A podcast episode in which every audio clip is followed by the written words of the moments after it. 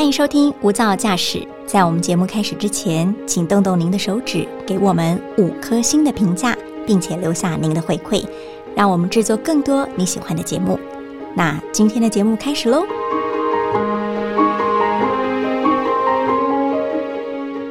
您好，欢迎收听大电视、大新闻所直播的 Podcast《无噪驾驶》一百种看世界的眼光单元。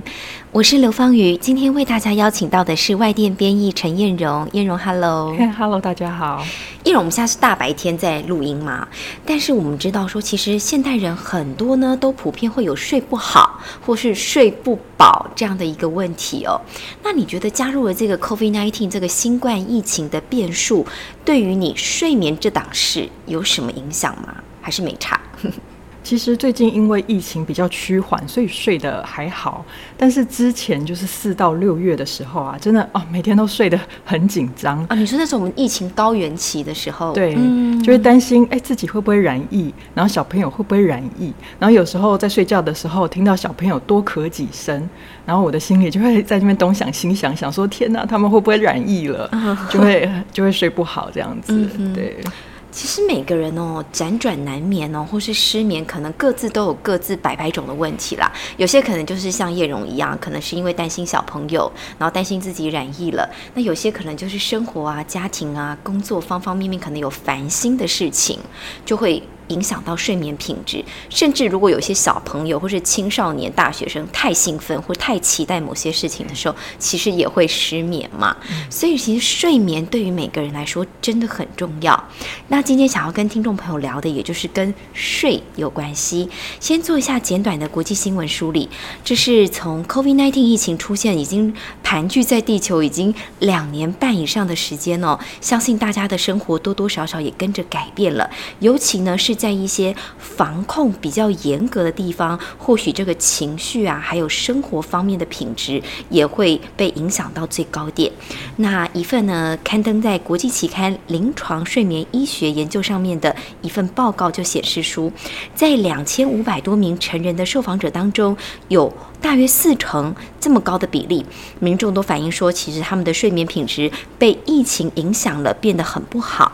那进而呢，也就是我们今天想要跟听众朋友聊的，现在有一种新的旅游趋势，叫做好眠旅游，甚至呢还出了一种新的职业，专门要哄大家睡觉。那听到好眠旅游，就是睡眠的眠，好就是好坏的好，听起来很有趣。什么叫做好眠旅游啊？好眠旅游，顾名思义，就是为了要好好补眠而去旅游。嗯，就不像疫情前旅游的时候，大家赶景点啊，赶这赶那啊，还要赶着买东西。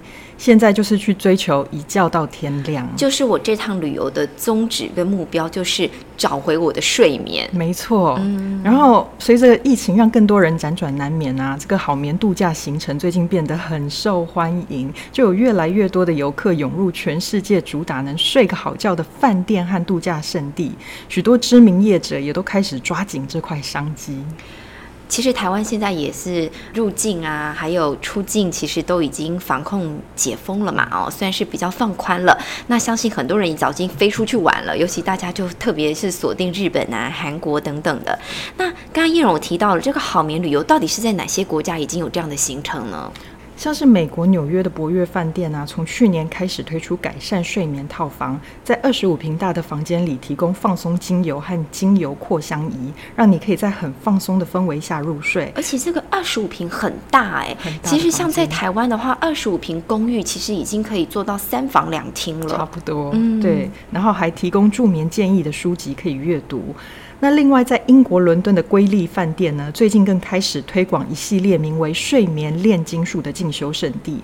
除了能住两晚豪华套房，还送六十分钟按摩放松疗程，以及两堂冥想或瑜伽课程。任这个很像是那个之前我们都会去一些度假胜地的 resort，它都会推出这种进修，就包括有一些可能瑜伽课、放松课，然后甚至还会让你跟你的小孩。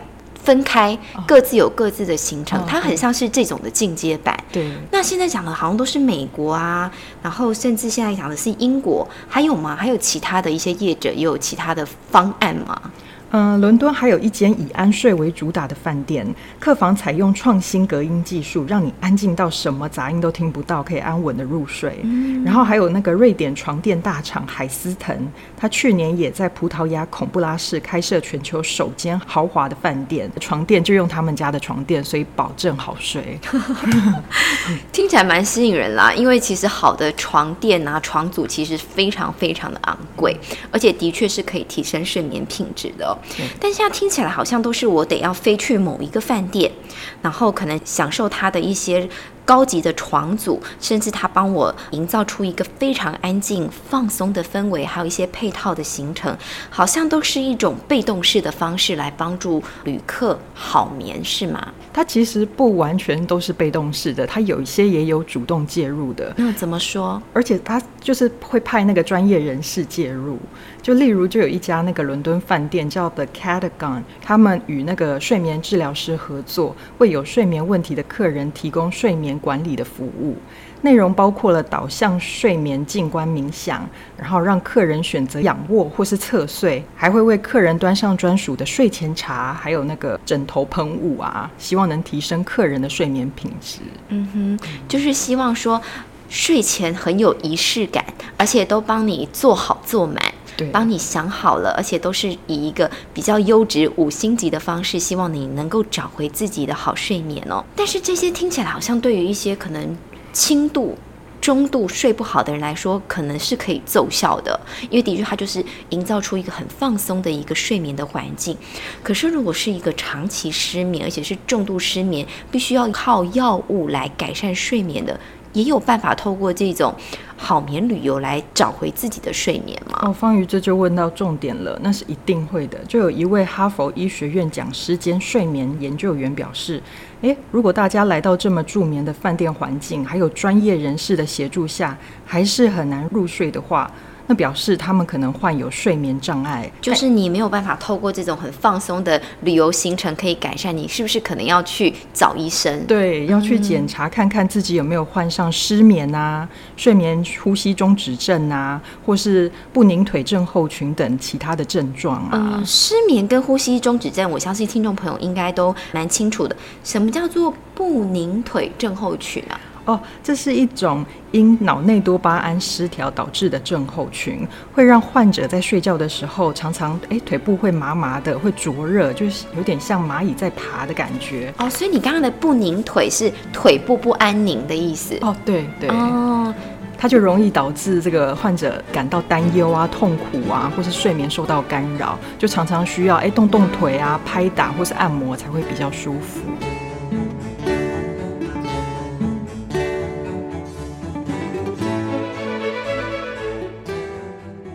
但是因为毕竟我们都不是医生嘛，我们可能只能提供给听众朋友。如果您在睡觉的时候睡不好，可能是因为腿部方面有一些很不舒服的状况的话，可能就要进一步的去寻求您的加医科医生，或是再去医院做进一步的检查来诊断了。那刚才讲到的都是好眠旅游，还有延伸出来是，假如好眠旅游都对你没用的话，你可能要去看医生了。刚刚还提到了有一种新兴的职业叫做哄睡师。其实我们会知道说，baby 啊，小孩在小时候都需要妈妈爸爸哄着睡嘛，阿公阿妈唱个摇篮曲什么等等的。但是现在专人哄你睡，不只是 baby 的专利了，是不是？现在哄睡师也会哄大人。专门哄大人，对，专门哄大人，这是中国大陆最近在网络上开始流行的一种职业。工作内容顾名思义，就是专门把人哄睡。哎，这听起来好像很容易，对不对？但并不是所有人要当哄睡师就能当哦，这是需要经过专业培训，而且培训完之后要通过审核才能做的。一旦正式接下哄睡单后，就得透过唱歌啊、念书、说故事等方式来帮助客户入睡。嗯，如果超过服务时间，客户还没睡着的话，他们就会续单。嗯，续单什么意思？哦，就是要再继续一直哄睡下去，直到客户睡着的意思。可是续单哦，我们知道现在有很多的那个网络新兴的职业，比如说还有一些网红啊，他可能会需要你赞助，然后给他一点金币或什么的，透过各种不同的网络社群平台，其实是一个收费的模式嘛，因为毕竟它是一个新兴的职业。可你刚才说我下单或是我续单。这些如何收费呢？就是哄睡师他怎么赚钱呢？有没有一个收费的一个标准？通常店家会提供文字和语音两种服务，然后依那个服务人员的功力和服务时间有不同的价格。有些店家甚至会提供五种服务人员选项，包括盲盒。盲盒听起来是不是像我们抽那个扭蛋的时候抽盲盒，就是我不指定随机的意思？哎，对，就是不指定。那应该比较便宜吧？应该是。你说有五种嘛？所以你现在是从最便宜的到最贵的要介绍给听众朋友。最便宜到最贵，对。那最便宜是盲盒，再来呢？再来是正殿，镇店之宝的意思。对。然后男女神。哦，这个就是哄睡师的男神，哄睡师的女神。再来是首席。哦，首席就 Top One。对。嗯。然后锦鲤。哦，锦鲤在大陆用语的话，好像就是很厉害、很厉害的大师级的，嗯的意思哦。那到底多少钱呢？怎么收费啊？呃，如果是十五分钟内用打字的方式哄睡的话，只要八十八块台币，一百块有找。嗯嗯，包月的话就要八万块台币，文字包月啊？对，它就不限制多久这样子。哦，很贵耶。然后，如果是用语音哄睡的话，比较贵，十五分钟要一百七十七块台币，包月的话就是快十四万台币。天哪，这个我觉得不是常人可以去聘用哄睡师哎，还要有钱才行还要有钱呢。因为我包月的话，我只是看你打字，我就要花八万块台币。但如果我还要听到真人的声音哄我睡觉。我一个月要花快十四万台币啊！对，哦，那这个感觉好像不是平民老百姓可以负担得起。对，但现在在中国大陆网络上搜寻这个哄睡师，搜寻出的相关店家就多达二十多家，有些店家每个月还会收到超过一万笔的哄睡单，生意超好。嗯。感觉听起来，这个哄睡师，或是说整个睡眠产业，可以说是商机无限嘛？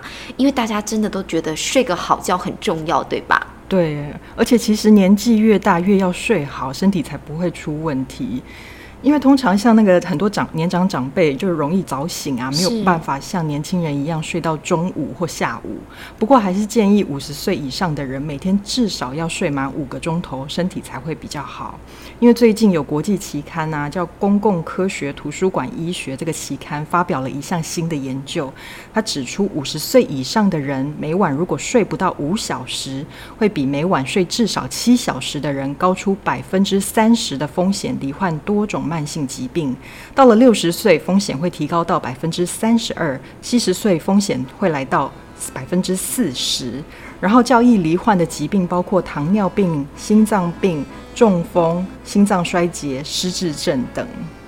哦，所以感觉睡得好对于长辈来说其实蛮重要，而且其实不止长辈啦，五十岁以上就要特别还是要注重一下自己的睡眠。那如果人家说年轻就是本钱，青春正盛的时候，我是不是就可以不用注重自己的睡眠呢？哎，没有哦，年轻人也一样要多睡觉，因为根据美国 CDC 数据啊，年轻人如果每天睡不到七到九个小时，更可能出现肥胖还有高血压等慢性疾病哦。嗯。